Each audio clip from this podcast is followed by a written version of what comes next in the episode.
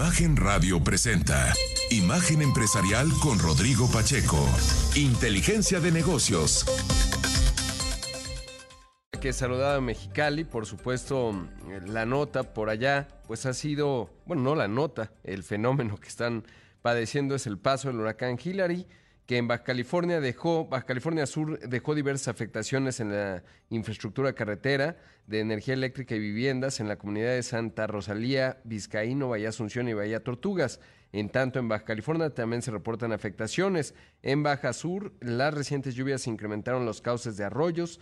la creciente dejó incomunicadas las bahías de Asunción y Tortugas, cuya única salida es Vizcaíno, que también está incomunicado por el corte que lo conecta con la carretera La Paz en el tramo Ciudad Insurgentes. Autoridades prevén más afectaciones por las constantes lluvias que pueden ocasionar deslaves de cerros, tasas que pueden colapsar, casas, perdón, que pueden colapsar o la estructura de la carretera. Así que bueno, pues eh, lo que está dando, está avanzando ahora este fenómeno a eh, California en los Estados Unidos. Así que bueno, pues ese ha sido su paso. Por otro lado, y en otros temas, uno de los asuntos eh, clave que se ha abierto desde la semana pasada, pues fue esta solicitud del establecimiento de un panel de resolución de controversias relativo al maíz transgénico, luego del decreto que se publicó en febrero de este año, en donde Estados Unidos evidentemente ha dicho que la política que ha implantado México relativa a ese decreto no está afincada en ciencia mientras que la Secretaría de Economía ha establecido como defensa el decir que sí, sí se cumple, lo que está escrito en el TEMEC, por un lado, y que no hay un impacto material. Por eso me ha llamado la atención, digamos, cuando se estiman eh, costos, ¿no? Porque no necesariamente tiene que ser una indemnización, a veces se aplican aranceles compensatorios eh, cuando los hay, pero aquí no veo que hay un impacto material per se, por eso me llama la atención eh, cuando se, se habla de alguna indemnización. Pero bueno, pues eso es el asunto que se está dando con respecto a ello. Algo clave, bueno, fue que el presidente de la República comentó al respecto desde el viernes. Él eh, decía, por un lado, bueno, pues fue a la parte política, criticó el sistema electoral de los Estados Unidos. Eh, por otro lado, también eh, dijo que pues esto será positivo en tanto justamente pues hay eh, digamos, una resolución porque, de acuerdo al presidente, podría beneficiar a consumidores, etcétera, de todo el mundo. Lo cual, bueno, pues se ve muy de pronóstico reservado que México pudiera ganar este panel, sobre todo por el historial que hay de semillas genéticamente modificadas y alimentos, que pues han pasado 40 años y no se ha podido demostrar, eh, por supuesto, que eso ha ocurrido. Pero lo importante, en mi opinión, es que dijo que se va a acatar la resolución del panel una vez que se presenten las pruebas, al menos eso dijo, y eso, bueno, pues sin duda es positivo. Eh, se, puede anticipar que una vez que ya se establezca el panel, habrá menos ruido, ¿no? Y eso es positivo para la relación, y en, el, en un escenario, pues simplemente tendrían que retractar el decreto y se acabó, porque le digo, no parecería que hay un impacto económico inmediato, pero bueno, pues ese es el asunto de lo que está dando en esa materia. Por otro lado, y en otros temas, el gobierno de México eh, desestimó la queja laboral que se interpuso en contra del Grupo Yasaki debido a que no existen pruebas sustanciales de una injerencia patronal o de negación de derechos a la libertad sindical. El 7 de agosto, Estados Unidos notificó la solicitud de revisión respecto a una supuesta denegación de derechos de libertad de asociación y negociación colectiva en la instalación del Grupo Yasaki, ubicada allá en León, Guanajuato. Sin embargo, en un comunicado en conjunto, la Secretaría de Economía y del Trabajo dijeron que después de la investigación realizada no hay elementos para sostener la acusación. Las dependencias resaltaron que se llegó a esta conclusión derivado de una verificación, una resolución de inconformidad y un informe sobre la consulta que realizó este año la Autoridad Laboral para la legitimación del contrato colectivo de dicha planta. En otros temas, uno de los sindicatos de trabajadores más poderosos de Estados Unidos, el United Auto Workers, conocido como UAW, que cuenta con 150 mil trabajadores afiliados, se encuentra en medio de una renegociación de contrato laboral con Ford, Stellantis y General Motors. El fin de semana se llevó a cabo el evento en el que Richard Boyer, el vicepresidente del gremio y encargado de la negociación con Stellantis, dio a conocer que la empresa ha estado tomando en consideración mover la producción de su camioneta pickup Ram 1500, una de las más exitosas, hacia México. Esto dijo.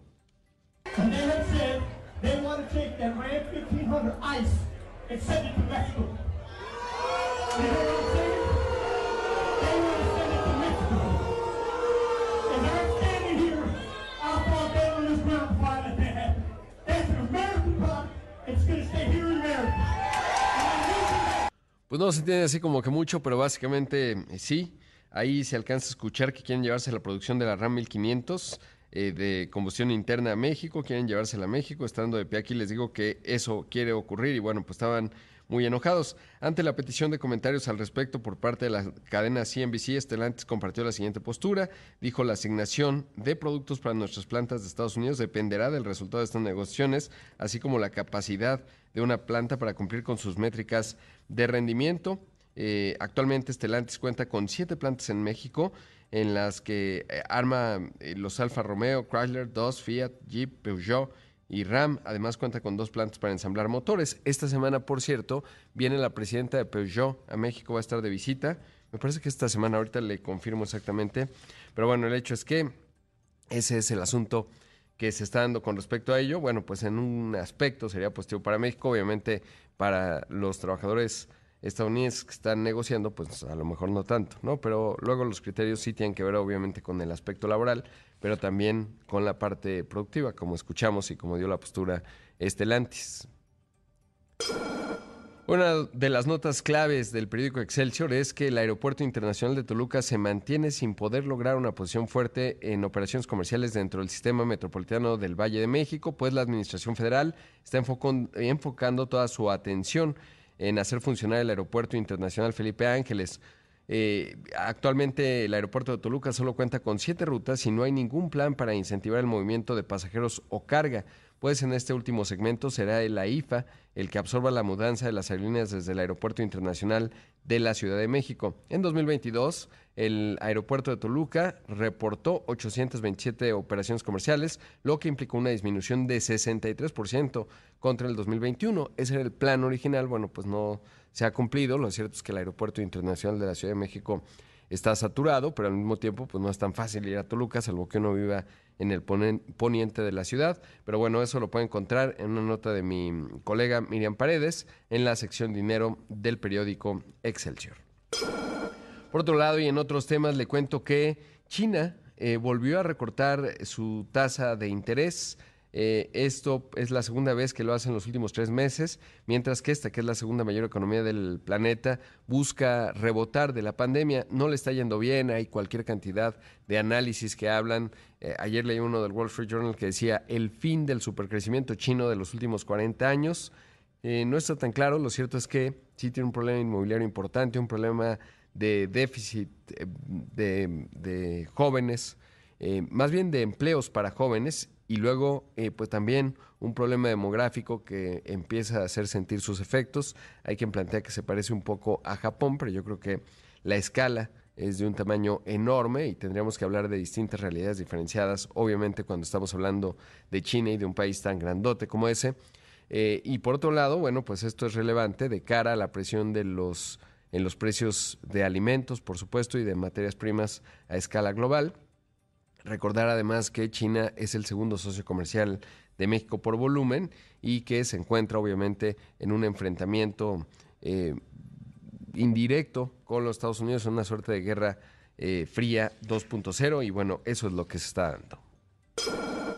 Lamentablemente, FEMSA dio a conocer que el fin de semana, Daniel Rodríguez Cofre, quien en julio dejó el cargo como director general de FEMSA, falleció el viernes por la noche a los 58 años en Santiago de Chile. En febrero fue diagnosticado con cáncer de colon y se esperaba que se mantuviera en el puesto mientras recibía el tratado pertinente. Sin embargo, el mes pasado se anunció su salida de la firma y tomó las riendas de FEMSA José Antonio Fernández Carvajal.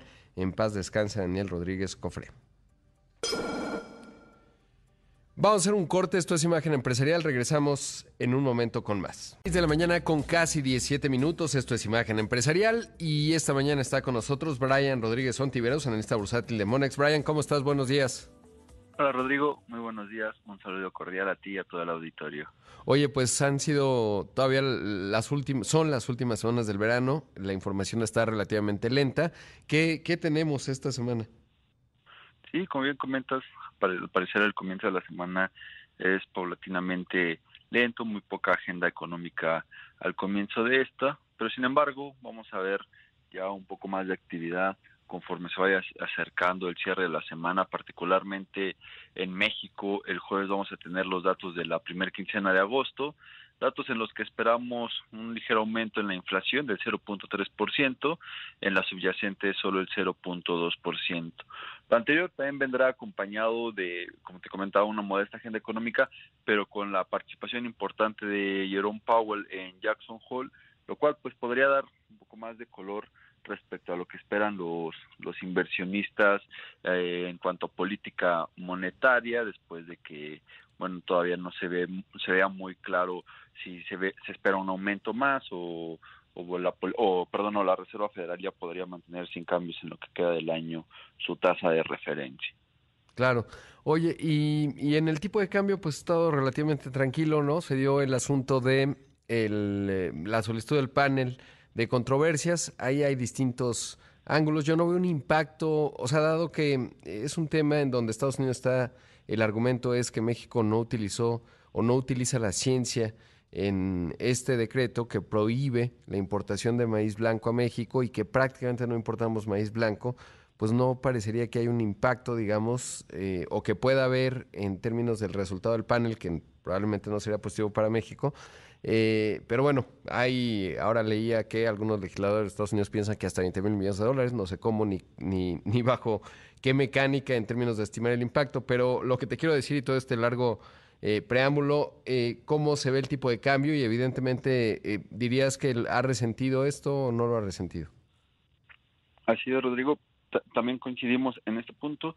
No, no vemos que el tipo de cambio lo refleje del todo. Todavía vemos un tipo de cambio bastante este, fuerte, neutral en cuanto al movimiento, cercano ya a los 17 pesos en un nivel psicológico que bueno ya ha sido de manera importante pues podríamos decirlo ya durante los últimos tres meses, estos niveles de 17 por debajo en algunas ocasiones, lo cual bueno sigue siendo también bastante positivo para la moneda local, ¿no? De hecho el día de, al día de hoy en la, en la apertura de la semana el movimiento es general prácticamente un movimiento flat en los 17.03%. Habrá que estar atentos, que sea un poco más de volatilidad conforme vaya avanzando el tema de, de la agenda económica. También habrá que estar atentos ahí a lo al desaceleramiento económico en China, lo cual también, pues por algunos, por ocasiones, bueno, genera movimientos importantes de volatilidad.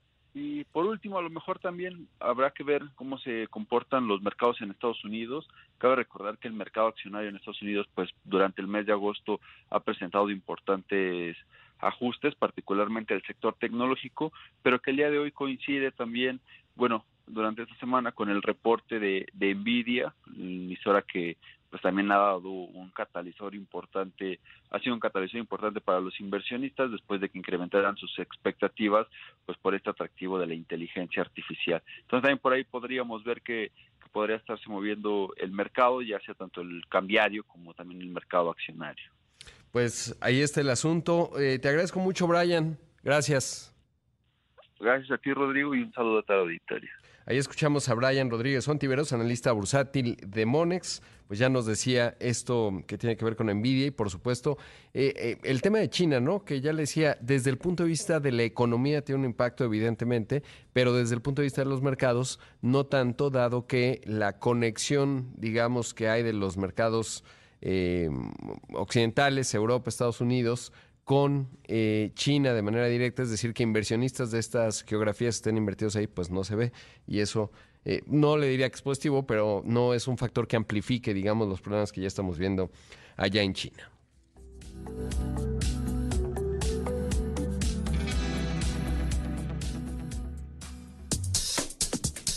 Imagen empresarial con Rodrigo Pacheco.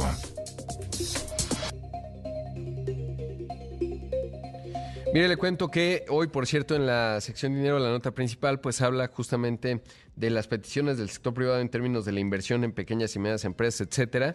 Pero bueno, le quiero contar que eh, José Medina Mora, el presidente de la Coparmex, propuso a las empresas pagar un ingreso digno y mínimo de 12.400 pesos mensuales a sus trabajadores, lo que les permitiría acceder a una vida mejor. Esto fue parte de lo que dijo. Eh, lo que hemos encontrado en algunas empresas que nos han dicho es que ven cuánto es lo que gana la persona que menos gana en su empresa y cuánto no nada más para llegar a las, estas dos canastas básicas, sino para tener acceso a un ingreso digno, que significaría que ese colaborador pueda comprar los productos y servicios que nosotros hacemos. Y ahí llegamos a la cifra de alrededor de 11.400. Las empresas que han entrado en ese compromiso, lo que nos dicen es que se ha logrado que esos colaboradores que, gana, que ganaban menos al subir ese nivel tengan no nada más ese ingreso, eh, ese salario digno, sino ese ingreso digno que les permite, digamos, aspirar a una vida mejor. Pues interesante la, la postura que por cierto, y eso siempre lo recuerdo, fue en 2016 cuando comenzó justo la Coparmex, en ese entonces Gustavo de Hoyos, pues esta, eh, este llamado a este movimiento que después empezó a reflejarse ya en la política pública, que influyó obviamente en la CONASAMI para dar aumentos más significativos del salario mínimo, me parece que es eh, fundamental desde múltiples ópticas. Evidentemente cuando se ven los datos de la evolución de la encuesta ingreso-gasto de los hogares en México y el análisis que hace Coneval, queda claro que eh, pues ahí hay, digamos, un mecanismo en el cual eh, millones de mexicanos salieron de la pobreza o redujeron, digamos, eh, la pobreza desde el punto de vista, por supuesto, de ingresos al menos, porque obviamente en acceso a salud ahí hubo un deterioro significativo, pero bueno, el punto es que eh, no deja de ser interesante este planteamiento. Sabe que leí con más atención, ya lo había leído, pero vale la pena mucho que lo haga. Este espléndido artículo publica en la revista Nexos eh, Santiago Levy y Luis Felipe López Calva. Eh, se titula ¿Qué falló? ¿Qué sigue? México 1990-2023. Y ahorita que escuchaba a José Medina Mora, pues justo no, una, uno de los aspectos a plantear es qué tanto, digamos, el incremento al salario mínimo, por un lado, eh, las eh, unidades económicas pequeñas menores a cinco trabajadores se complica en términos de la estructura de costos, pero por otro lado generas incentivos a la formalidad, es decir, a que los trabajadores más capacitados pues busquen trabajar en las firmas formales porque tienen un salario bastante más amplio y el ingreso y la demanda agregada que ello genera pues se refleja en un mayor dinamismo económico, pero es interesante porque lo que no ha logrado México es generar mecanismos para la formalidad y, para la informalidad para reducir la informalidad por un lado y la formalidad em, subsidia ciertamente a la informalidad, pero bueno, es una discusión compleja que ya la iremos abordando a lo largo del tiempo porque es creo que un planteamiento extraordinario el que hacen ahí estos dos autores que le comentaba.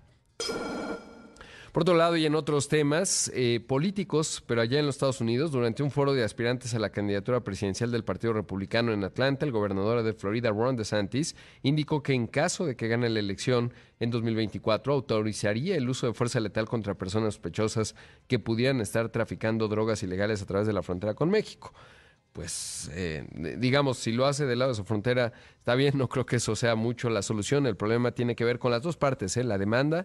Eh, por cierto, publica Reuters eh, un buen, no, no análisis, más bien un buen reportaje en términos de que el reportero fue a Culiacán y a varias zonas del país. Y bueno, pues sí.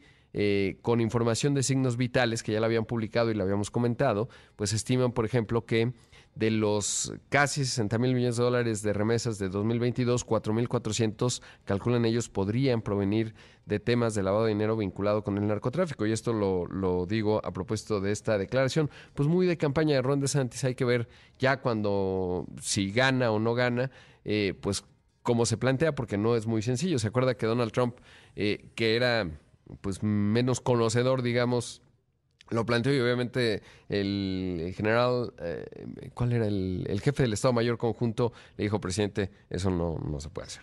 Vamos a hacer un corte, esto es Imagen Empresarial, regresamos en un momento con más.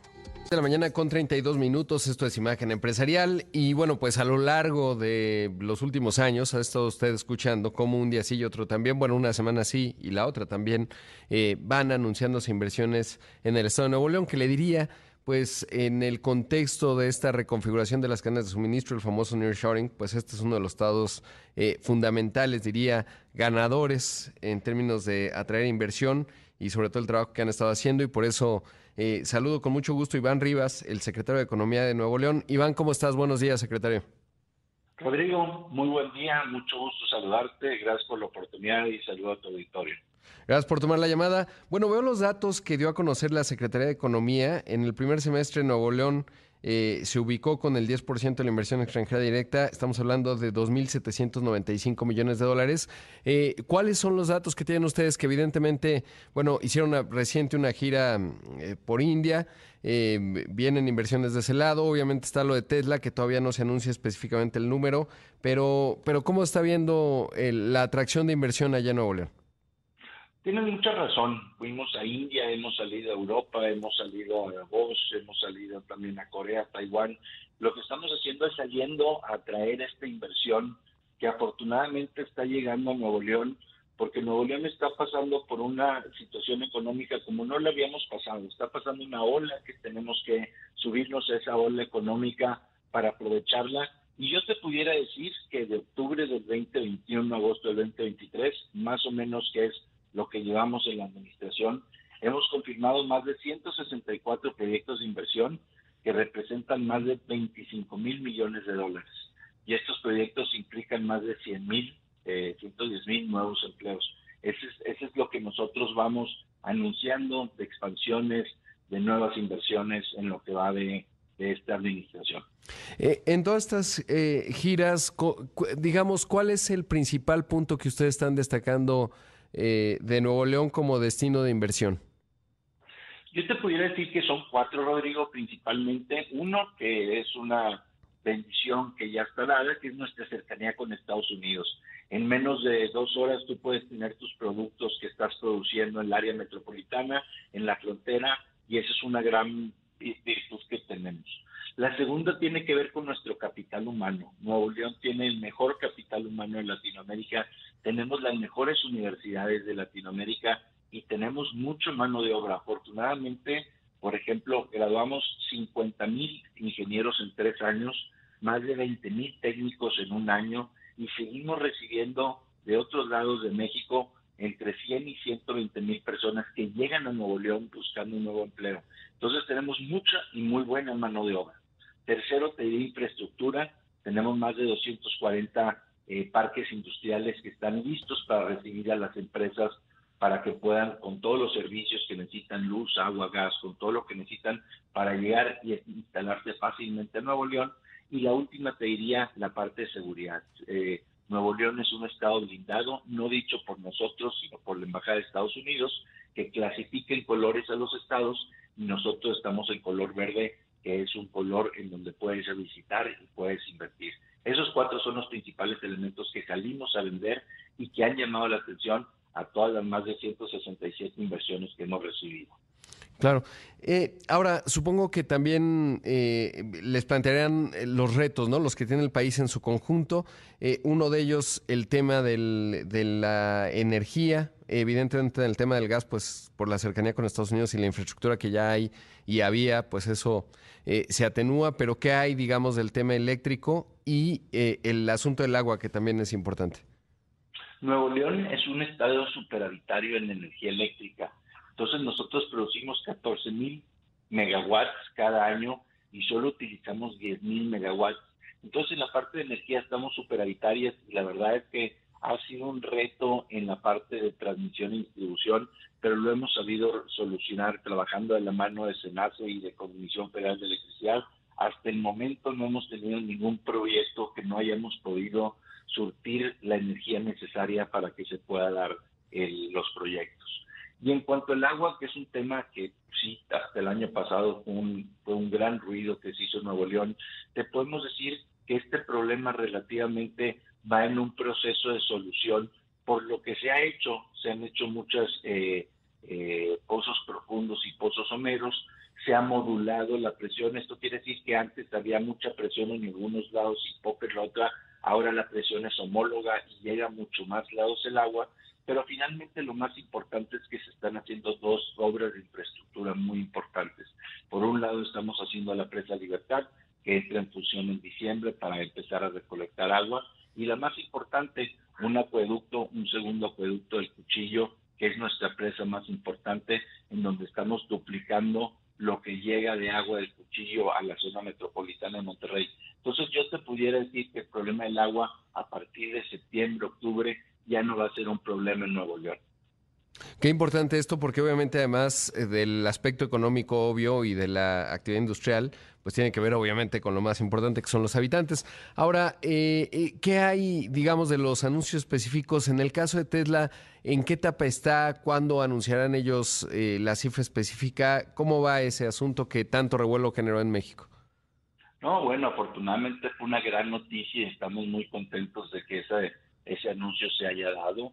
Ahorita Tesla está en un momento de tramitar los permisos federales y entonces nosotros estamos en espera de que estos permisos federales vayan avanzando. No tenemos la fecha específica de cuándo vayan a poner la primera piedra, pero bueno, vamos en tiempos de los permisos federales y a, raíz de que se hayan consigan estos permisos federales, ya nosotros tenemos todos los permisos estatales y municipales listos y para arrancar la obra lo antes posible. Pero sí, ahorita estamos en esta espera de que consigan los permisos federales.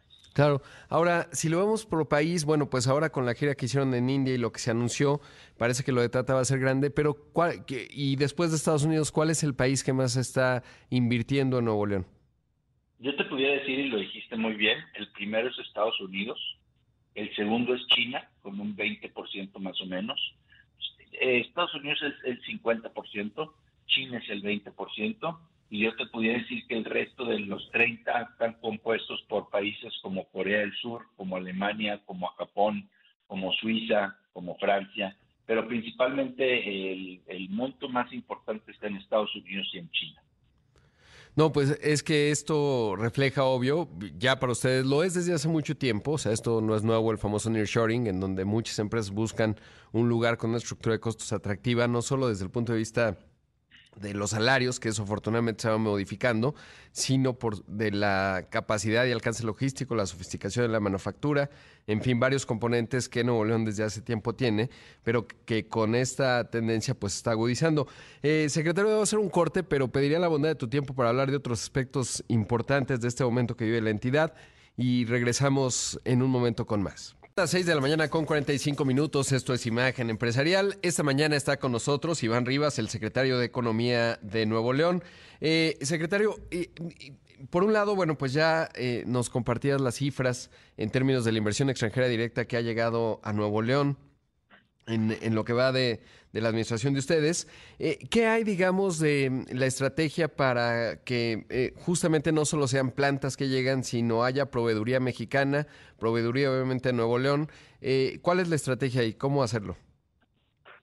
Fíjate que es, bien importante, Rodrigo, que al final del día estas grandes plantas lleguen a Nuevo León, pero aumenten su contenido regional al final del día para poder tener lo que son contenido regional y poder no pagar aranceles con el Tratado de Libre Comercio, lo que tratamos nosotros y trabajamos mucho a través de nuestros clústeres en donde empujamos los sectores estratégicos junto con la iniciativa privada y el sector académico, lo que hacemos es siempre presentarles proveedores locales.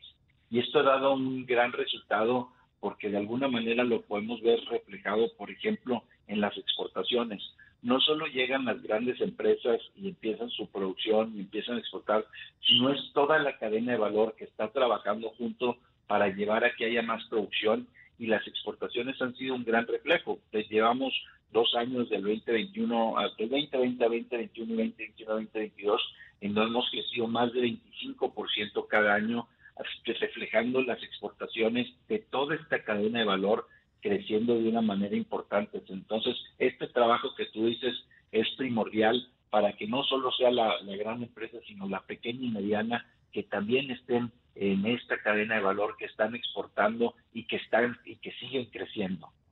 Claro. Ahora, eh, y qué? porque además eh, Nuevo León es interesante, es, eh, tiene una clase empresarial muy potente, empresas globales, muchas de ellas muy, muy grandes, de las más grandes que tiene México.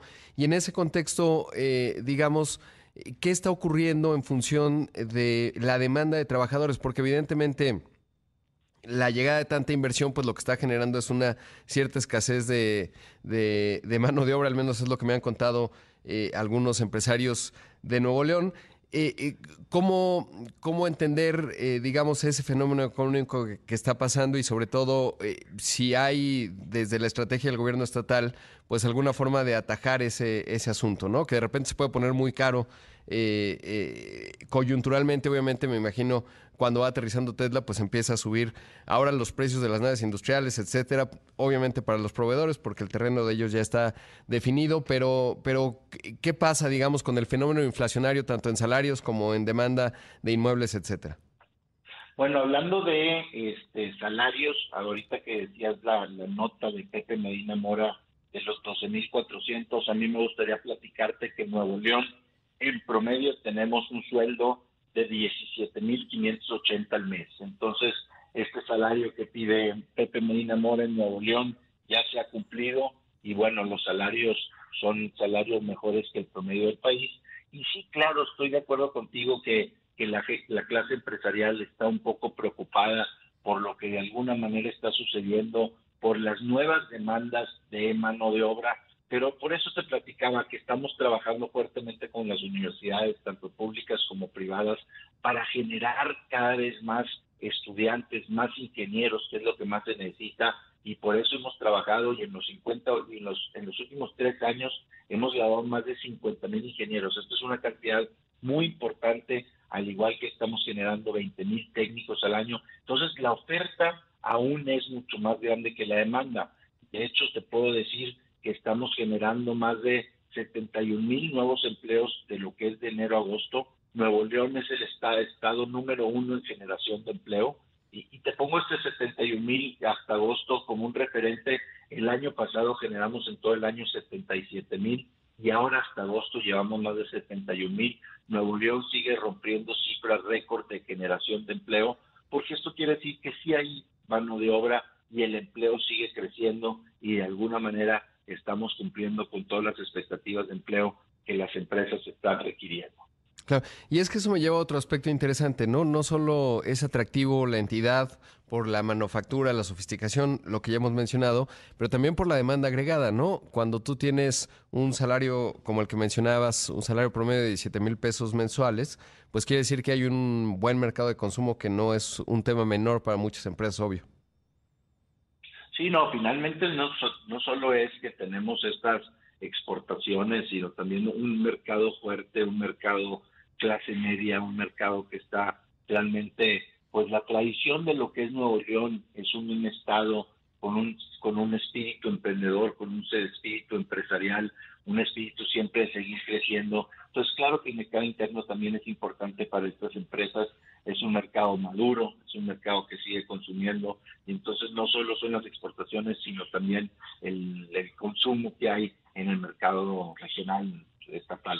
Claro. Ya por último, la parte logística, eh, porque el otro día me, me, sorprendía este dato, ¿no? Que todo lo que tiene que ver con perecederos se va justamente por la, por la aduana que tienen ustedes, es decir, el punto que conecta la frontera. Eh, y, y, qué hay en términos de, de las inversiones ahí en Colombia? Bueno, es bien importante hablar de nuestro nuevo puente Colombia. De hecho, parte de la infraestructura que estamos armando son dos nuevas supercarreteras que están yendo conectando directamente Nuevo León con el puente Colombia. Este puente Colombia, que es un puente relativamente nuevo, que no se había utilizado, ahora ya es el segundo puente más importante del país. Y sí, como bien dices, dado la, agilidad que tiene este puente, todos los perecederos, lo que son los aguacates, lo que son las berries, los perecederos en general están utilizando el puente Colombia por la agilidad que hay en este puente Colombia. Laredo es un puente el más importante del mundo en cuestión de, tractores, pero eh, se tarda más de eh, cuatro o cinco horas para poder cruzar. Colombia tiene una agilidad de en 5 20 minutos poder estar cruzando con una inspección dual. En lugar de tener inspección en México y en Estados Unidos, toda la inspección se hace junto en Estados Unidos de, la autoridad mexicana y americana, entonces hace mucho más ágil que pueda hacer la revisión y el paso hacia Estados Unidos. Entonces es una es una aduana muy, mucho más ágil que estamos haciendo eh, ampliando de 8 a 16 carriles es una aduana con una conectividad hacia Monterrey muy bien hecha, que vamos a estar listos con estas carreteras ya en diciembre. Y bueno, realmente un puente Colombia ágil, moderno, tecnológico, en donde los, los, eh, las empresas como Tesla, como John Deere, como Caterpillar, como Lego, ya también están utilizando para poder este, exportar e importar. Eh, brevemente, ¿qué giras vienen? Eh, ya ya nos, nos das cuenta, secretario, que andaban en la India, en Europa. Eh, eh, ¿qué, ¿Qué se ve adelante en lo que resta de este año para promover la inversión? Híjole, déjame te platico rapidísimo de India, si me permites. India fue un viaje muy interesante porque no son las típicas manufacturas e industrias que hemos salido a buscar.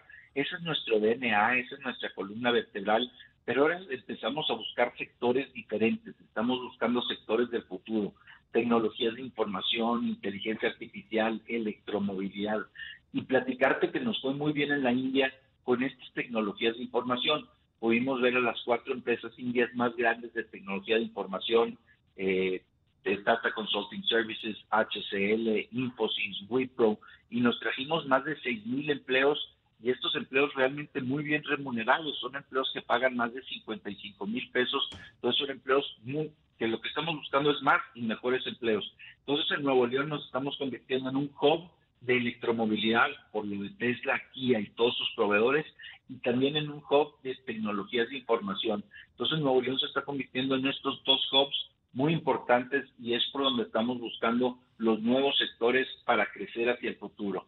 ¿Cuáles son las siguientes giras? Tenemos un viaje pendiente a Nueva York para hablar con inversionistas y tenemos un viaje pendiente para ir a la China en octubre. Sí, pues de ahí viene el, segundo mayor mercado que ya nos decías, y Taiwán, ¿no? Porque, pues, ah, digamos, ahora estoy con este asunto de las eh, de la capacidad de expandirse de los estados, eh, no solo las entidades como ustedes, sino me refiero a los estados-nación, eh, de las adyacencias, ¿no? Es decir, qué se va dando y que cuando reflexionaba el, el tema, pues justamente es, es clave es algo que ha desarrollado Ricardo Hausman en la Universidad de, Harvard. Eh, y en ese contexto, bueno, pues eh, resulta interesante y Taiwán, bueno, los semiconductores, a ver qué hacemos con respecto a ello, que el conjunto del país también está buscando eso. Pues Iván Ramírez, secretario de Economía de Nuevo León, muchísimas gracias por la entrevista y seguimos muy pendientes eh, que sea la primera de muchos porque van inspirando también a otras zonas del país y eso es clave y además, evidentemente, no se puede entender Nuevo León en lo individual sin el conjunto que puede ir acompañando México y que va acompañando México en términos de proveeduría, etcétera. Muchas gracias. Al contrario, Rodrigo, que tus órdenes y saludos a tu auditorio. Ahí escuchamos a Iván Rivas, secretario de Economía de Nuevo León.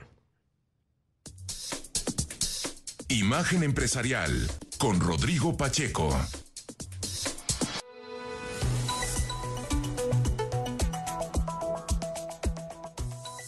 Bueno, pues mire, brevemente contarle lo que ya le decía, eh, justamente con respecto a China, este recorte en la tasa de referencia, que desde el punto de vista de los mercados financieros no es un impacto inmediato para Europa, los Estados Unidos y por lo tanto México, pero eh, justamente pues sí refleja que esta segunda mayor economía está en un momento complejo, digamos un país tan grande que hay que entender sus distintas velocidades justamente, no es lo mismo Shanghai, eh, Hangzhou, eh, ahora acabo de perder el nombre de la ciudad que está muy cerca de Hong Kong, al sur, que es productora, los factores políticos que sin duda influyen, el impacto que le ha, podido, le ha puesto Xi Jinping al tratar de Em, digamos, que el poder político sea la batuta versus la emergencia de grandes empresas como Alibaba, etcétera, como Tencent. Y eso, bueno, pues ciertamente ha inhibido cierto grado de inversión eh, de estas empresas en la propia China, pero pues que sigue siendo un país de una magnitud enorme, el segundo más poblado de la Tierra, después justamente del de India, que India, por cierto, rebasó a China como el país más poblado de la Tierra justo hace unos meses. Pero bueno, ya llegamos al final de una edición más de Imagen Empresarial. Como siempre, agradecerle mucho que me haya acompañado, desearle que tenga un excelente día, por supuesto, toda la admiración para los que ya están despiertos, como nosotros, pero también y sobre todo para los que están con la disciplina del ejercicio arrancando la semana. Enhorabuena. Quédese con Pascal Beltrán del Río, que tiene mucha y útil información que usted necesita escuchar. Soy Rodrigo Pacheco, lo veo en los distintos espacios de Imagen Radio, también Imagen Televisión. Excelente lunes. Imagen Radio presentó Imagen Empresarial con Rodrigo Pacheco. Inteligencia de negocios.